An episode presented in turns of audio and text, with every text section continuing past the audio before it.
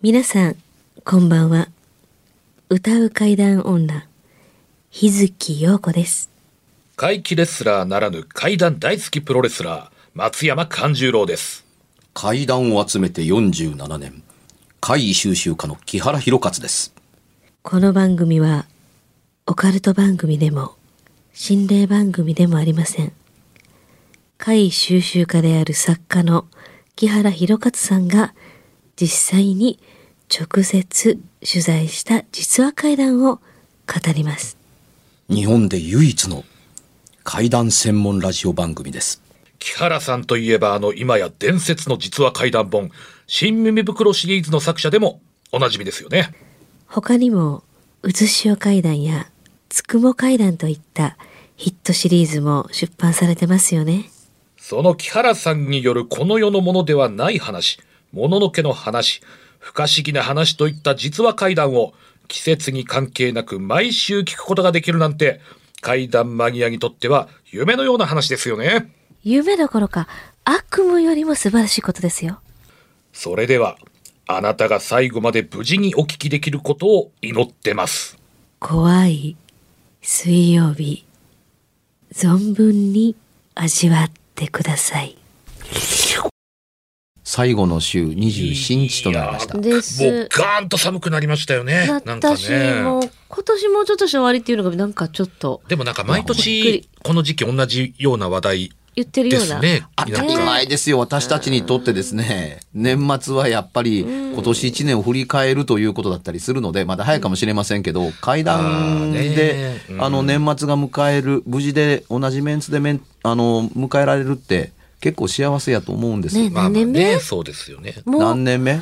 もう ?5 年目？五年ぐらいぐらいか。ですよねそうか。のか。だから本当火曜日時代からね、含めますと本当にもう、そうねありますよね、うんそれぐらいに。同じメンバーで。あのやってるんですから、あのこれを等しくあのありがたいことやなと思ってはい。なかなか階段長い間続いてるとね細かなことでいろいろ難しく長く続けられないことって起こってきますからまた詳しく話す機会があったらいいんですけどね、はいなんではいっていうのは。うん、またね。まあね、そうですね。まあそれはともかくね頑張っていきますか、じこの。うん、この放送の間に、はい。あの平成から令和に変わったんですからね。そうなんです。そうですよ。そういうね、大きな出来事もありました。ううんなので短い令和元年が終わろうとしてるので今年の年末は引きこもごもやなと思ってます。はい。はいはい。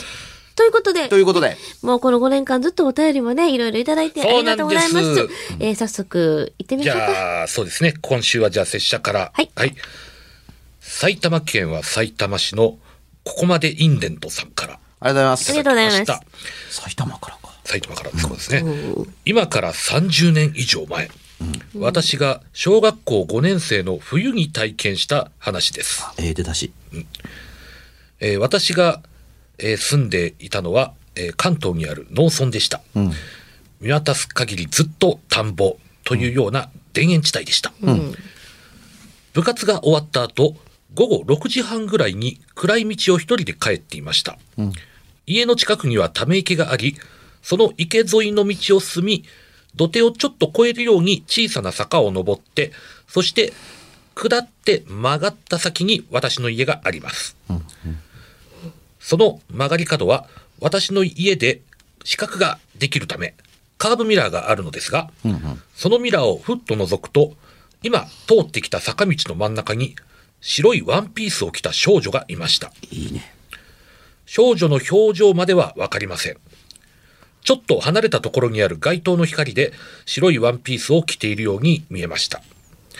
背の高さから自分と同じくらいの子供だと思いました。土手の上に葉の落ちた大きな広葉樹が一本ありますが、その規模はっきり見えました。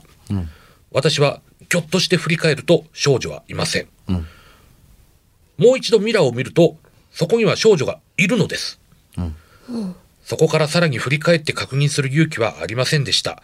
そのままダッシュで家に駆け込みました。親には見間違いだと慰められましたが、私は絶対に見たという自信もあり、次の日この体験を学校でも話しました。うん。小さな農村です。あっという間にこの話は広まったようでした。お、面白いぞ。そしてこの後、中学を卒業するまでこの道を通って登下校をしていましたが、ついにこのカーブミラーを覗くことはしませんでした。と、ここまでが私の体験ですが、中学1年生の頃から、そのため池の周辺で白い服の少女を見たという人が何人か出てきたのです。まずは自分の父親も見たと話してきました。夕方ですが、夏なのでまだ明るい時間帯。ため池沿いの道を犬を連れて散歩していた時に、上下白でスカートを履いた人が前にいるのを見たそうです。田舎風景に上下白の服装というのはかなり目立ちますし、えー徒歩の、徒歩で歩いているよそ者など、そ相当評判良くて、確かにね、あれ？はじ始まった。あ、ほんまや録。音が急に。あれ？あれ？あ、カメラ持ってこう。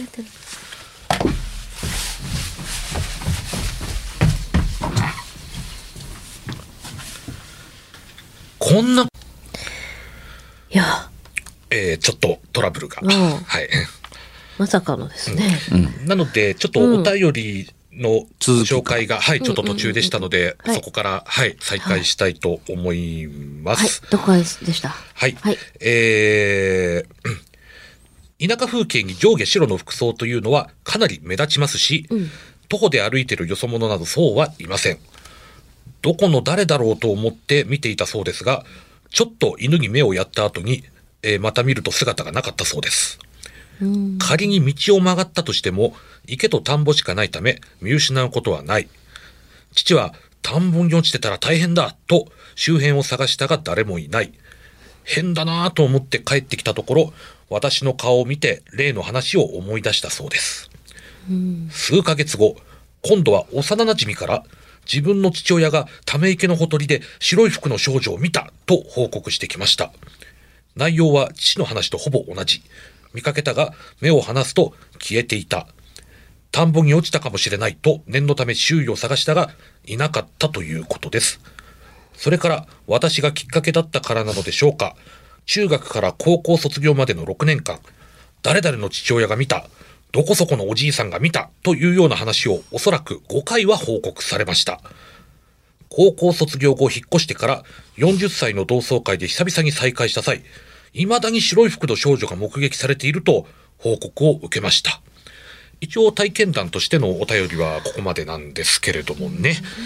え体験談のお話をする前に、ーはい。あのー今回久々のまとめ収録の初日の1本目なん一本目ですよ、これ。1本目なんですよ。はいえーこのお埼玉県の方のああのリスナーの方のお便りを読んでいる最中ににですね、えー収録が勝手に止まりました。はいでそれ以前に読んでいるあの松山勘十郎さんのですね、カンちゃんの、はいあの朗読がプツプツプツプツ切れるん途切れ出してね。途切れ出して、はいでディレクターからですねちょっと撮り直しましょうかという形で一旦あの収録が止まりました。めっちゃ気持ち悪かったです。ええ。はい。でうん、一体何があったんだろうね、一本目なのにねって言って、えーいる間、あのーディレクターはですね、あの、技術さんを呼びにね、ガラスの向こうから出てったんですよ。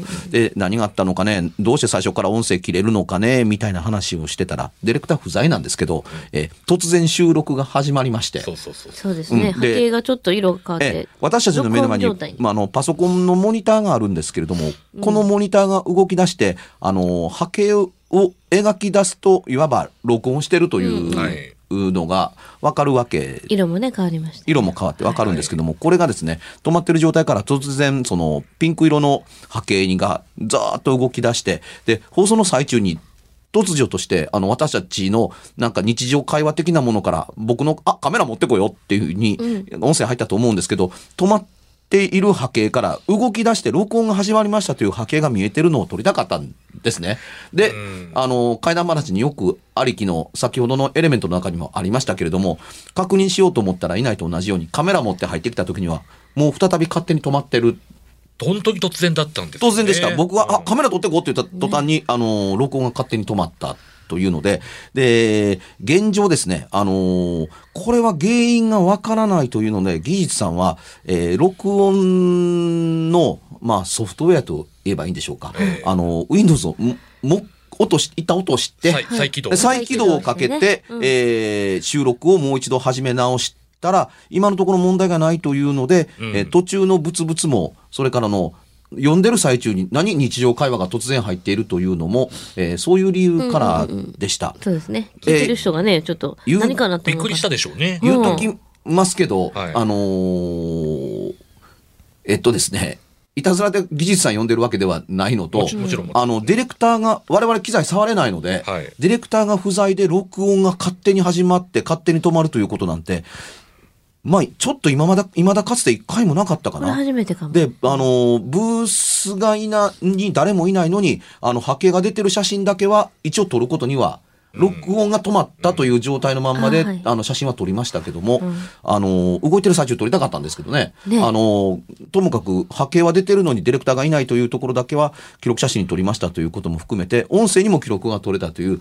大変珍しい、事件という言い方が、もし正しくないのであるならば、ラジオ関西のの録音機材は大丈夫なのかっていう問題か、どっちかだと思うんですけど、技術さんが立ち上げて、あのー再起動をかけて、全部再起動かあの確認した途端に、とっとと出ていったっていうのが、なんなんか、お前らとは付き合ってられへんみたいなような空気を感じて、ちょっと嬉しかったかなと。まあでも、ブツッとね、本当に切れてたっていうことはありましたけど、こういうケースはね、また初めてですからね。うん。残されてるもんですね、いろんなパターンがね。まあ、確かにその通りですね。うんあの、さすがにロディレクターが、あの、在籍して番組が進むなんていう当たり前の状況で、ええー番組って作られてるわけですけれども、ええ多分技術さん呼びに行ってる間にディレクターが出てったら、機材がわがままを始めるということは初めてかな。ですよね。だってはい録音してないから僕ら日常会話やってるわけだから。そうそうそうえ、え、えってなったよね。日常会話をやってる途中から録音し始めたので、突如声が始まって、あ、カメラ撮ってくるっていうので終わるっていう奇妙な、あのことが起こったのは、それで、えー松山勘十郎さんの朗読が途中で終わって変なのが入って途中から始まるという形で、おそらく編集されると思います。はい現時点では、あの、そういうことが起こって、えー読み直しの再開をしたのをそのまま活かして使ってもらってるという流れのはずです。えー番組をご覧に、えーご覧じゃないよね。あの、聞いていただいている方には何が起こったかわからないとは思うんですけれども、なるべくわかりやすく説明したつもりですが、何が起こったかに関しては、私たちもよくわからない。しわかし、前回収録分の呼吸音からね、なんかもう続きますね。なん前回の呼吸は大変評判が良くてですね、あ評判が良くてという言い方がいいのかもどうかなかなかあれなんですけど、反響が、ええうん。あの、検証された方もいましてですね、はい。あの、松山勘十郎さんの、はい。あの、呼吸音に、うん。息が被っているのが間違いなく確認できましたっていう人もいたんですよ。つまり、4人目がいないとこれが起こらないということが1個。ん。で、その4人目はおそらく男性では、男性であるというふうにおっしゃってくださった方が多かった人。で、えーこの前回の呼吸音の時に、あのーの、あの、会話の中に、あの、日月陽子さんがですね、はい。あの、ずっとカンちゃんの声や息が、あの、拾ってるんやと思ってたわ、みたいなことを言ってたので、あの、かなり最初の段階から日月陽子さんは気づいていたというのが確認できるというふうに。で、で僕は自分が喋ってるのが一生懸命なので、あの、ちゃんと聞こえるように意識が、あの、できたのは、あの、音声がどんどんどんどん、あの、上がってきて、カンちゃんを見るとマイクから距離離れてるので、喋るタームじゃなかったので、離れてるから、ね。ああれ、うん。この距離では、あの、息息が仮に荒くても、入らないはずだけれどもという上に、全然息なんか荒くないので、おまけにあの、テレビの方、あの、に新潟の方がはい、あの、ガラスの向こうで撮影してるので、そんな遊びをやっているという余裕そのものがない。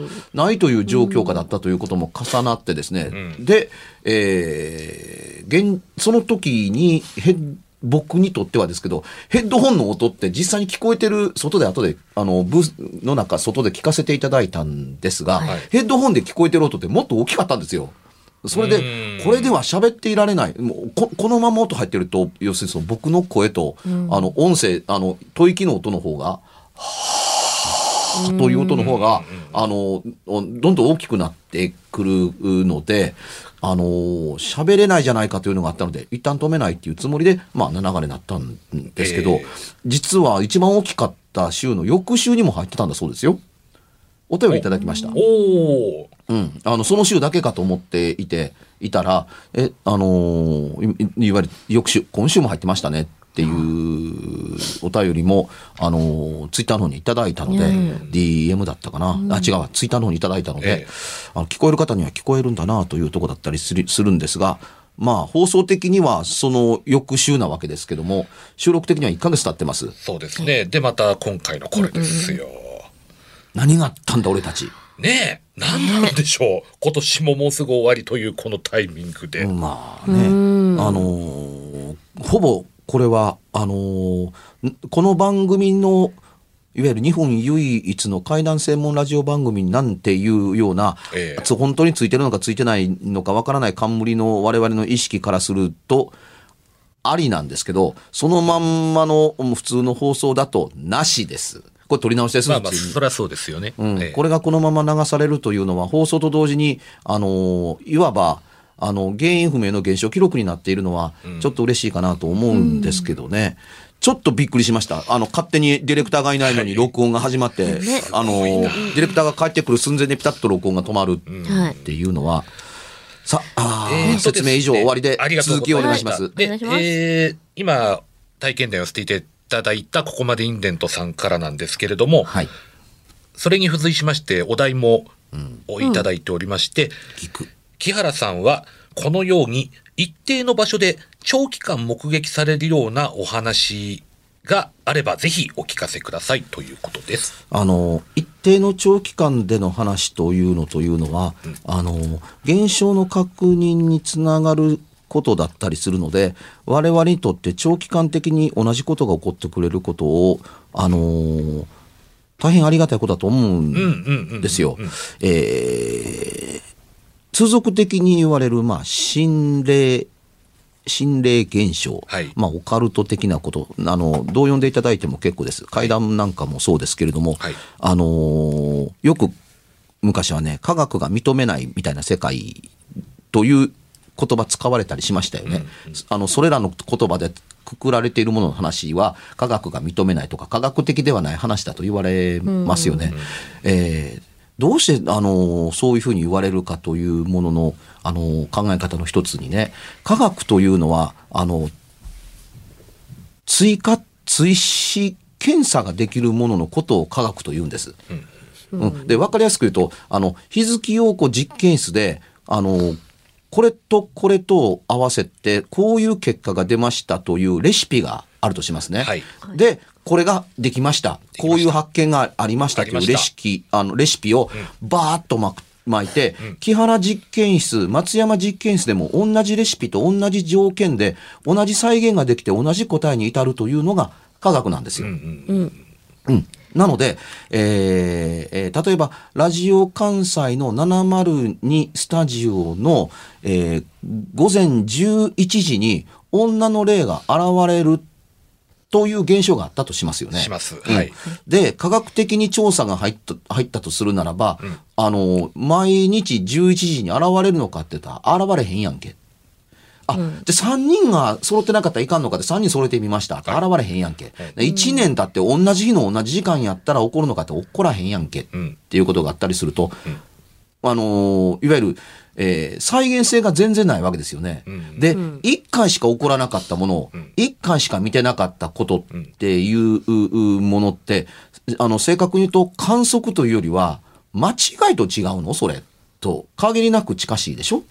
そうですね。そう思われてもうん、仕方ないだか、からな。あの我々が最も求めるものって行ったら観測ができるものを求めるわけですよつまりそれは科学的な場であるともある意味言えます。うん、従ってね、あのー伝説的に伝えられているようなものといううういわば怪談話や現象話というのはあのーカンちゃんが呼んでくれた方の質問通りだったりするんですが、はい長期観測できるものだったりするんです。えー1848年でアメリカで最も有名になってアメリカのいわゆるキリスト教信キリスト教を信じて、えーいらっしゃる方にとっての衝撃的な事件に、フォックス姉妹事件というのがあったりします。田舎に引っ越してきたあの三姉妹、えーが、あの家の中であまりにも足音だとかノック音が、あのするので、あの怯える、はいで親にあの話をしても相手にしてもくれない、親にとってはゴーストなんてあるわけないやんかっていうとこだったりするから、そのうち、あの長女のケイトだったかな、はい更新を試みるわけですね。ねえねえ、幽霊さん、幽霊さん。あなたが男、幽霊さんが本当にいるんだったら、ドアの、あノック、ラップ音を1個。いないんだったら返事しなくていいわって言うと、と、いると返事が来た。男のあの女の、女の人なの。男の人だったらノックを1回。女の人だったらラップを2回鳴らして、男の人だ。これが更新の始まりだったりするんですよ。これが長期的にわたったおかげで、あのーいわゆる、あの、会話ができるようになるわけですね。